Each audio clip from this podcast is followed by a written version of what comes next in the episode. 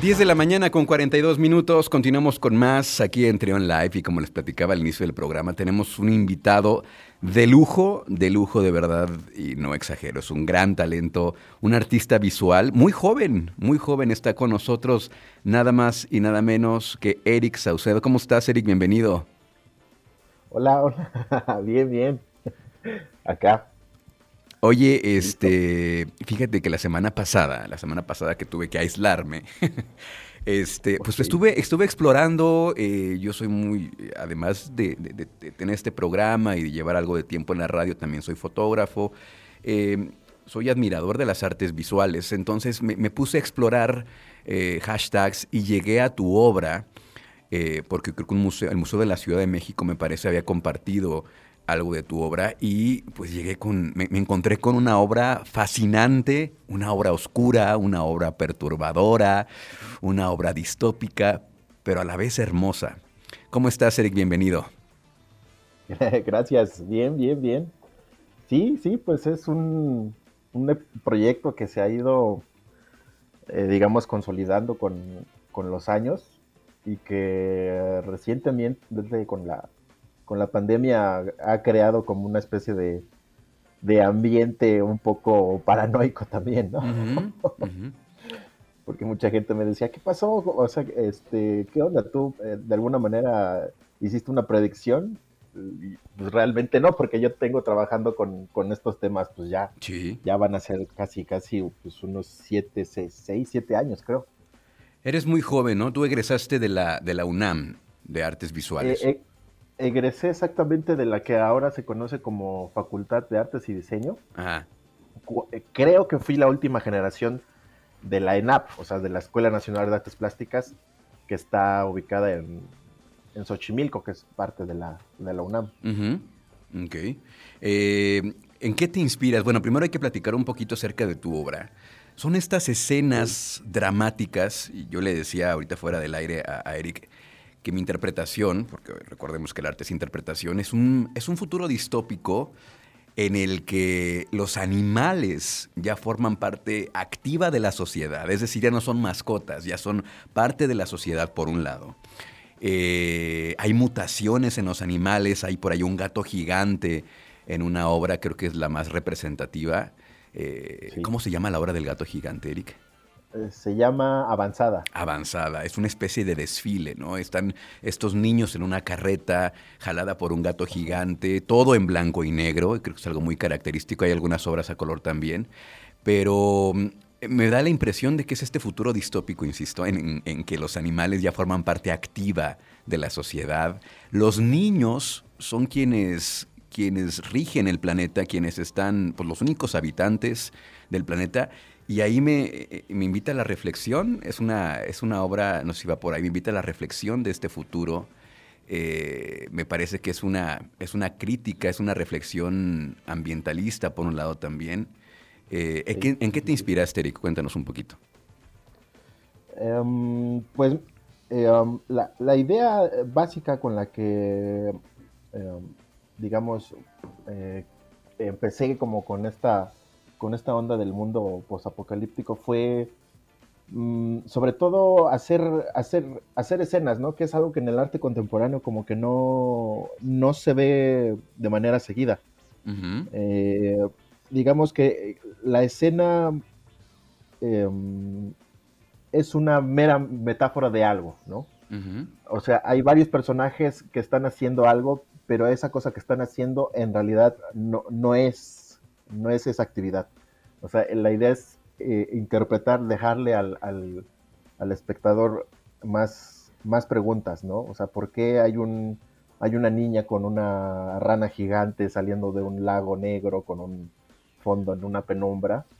¿Y por qué hay un gato enorme jalando una carreta de, niños, ¿no? O sea, es eh, darle al, al, al público eh, maneras en las que se puede preguntar qué, es lo que está pasando con un, con un mundo actual, ¿no? O sea, a dónde podemos llegar, eh, qué es lo que podría pasar en caso de que eh, existiera, no ponle un apocalipsis, pero sí una, digamos, una sobre explotación de recursos en, alguna, en algún caso, ¿no? Entonces, más o menos, digamos que la obra va, eh, va poniendo escenas, por así, por así decirlo, escenarios.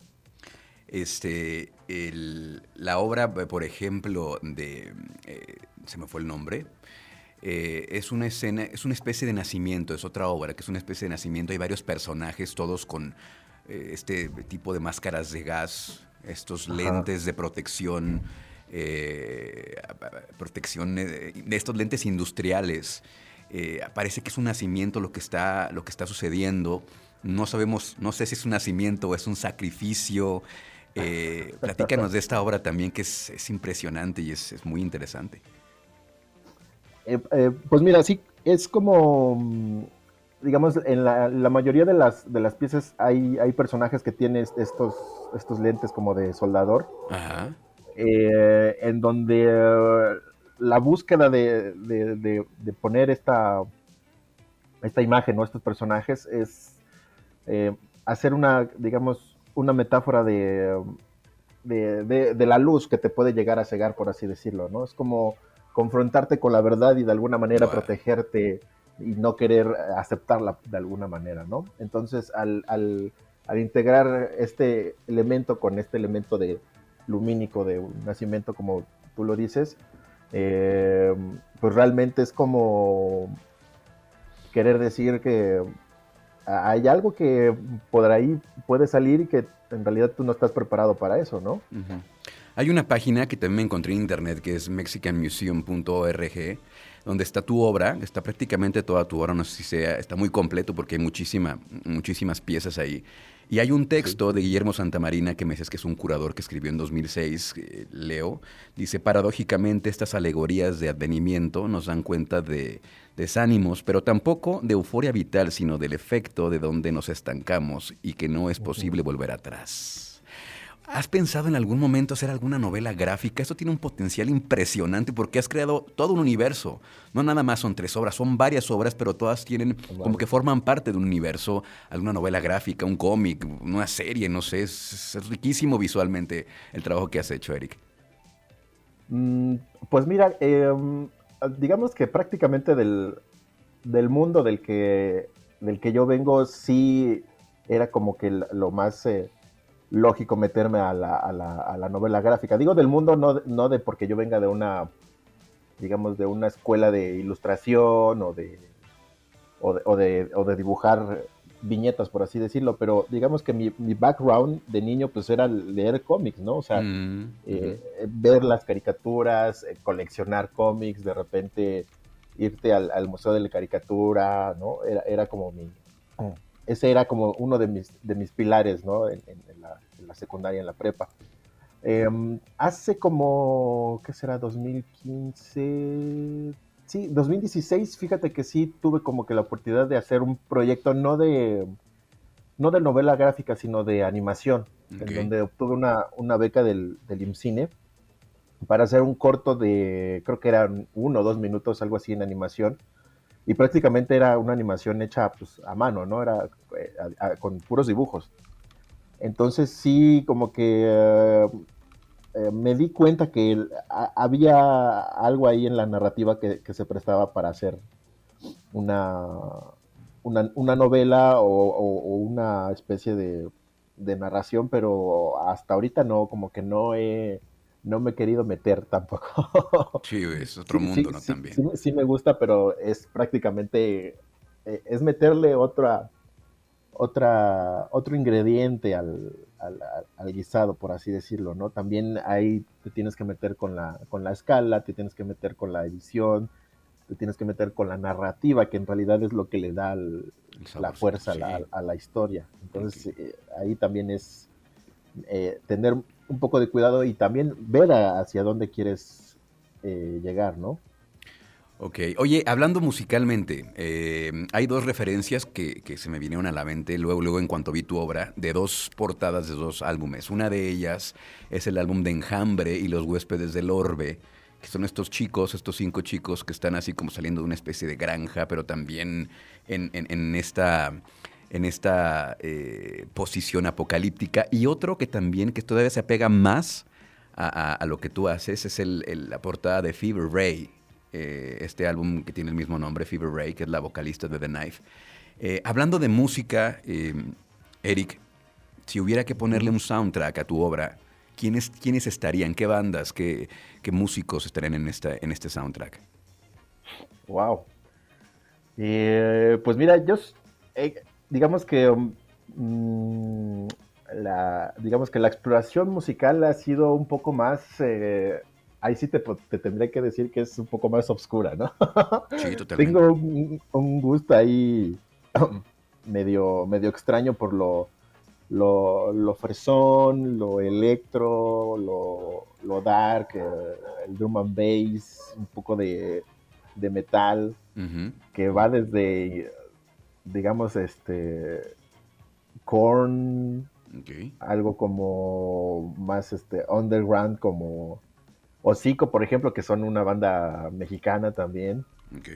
Eh, no sé, se me ocurre eh, gente de Alemania, Frontline Assembly, cosas así un poco raras, ¿no? Como que he explorado eh, musicalmente cosas locochonas que ya dentro del arte lo raro es un término muy abstracto, o sea, es muy, muy subjetivo, ¿no? Sí, porque ya también eh, te puedes ir a polos muy extremos y prácticamente estás tocando lo, mismo. Claro.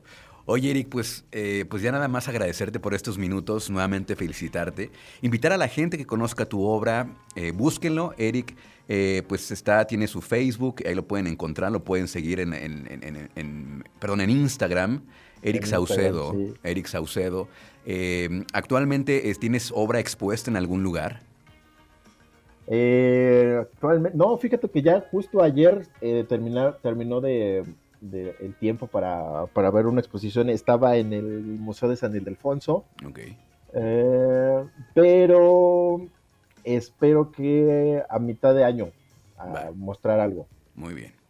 Pues mucho éxito, Eric, y de verdad felicidades, qué gran talento. Eh, insisto, hay que entrar a, conocer la obra de Eric Saucedo, ahí búsquenlo en, en, Google, búsquenlo en Instagram, está increíble su obra. Muchas felicidades. Muchas gracias, muchas gracias. Gracias, gracias Eric, un abrazo.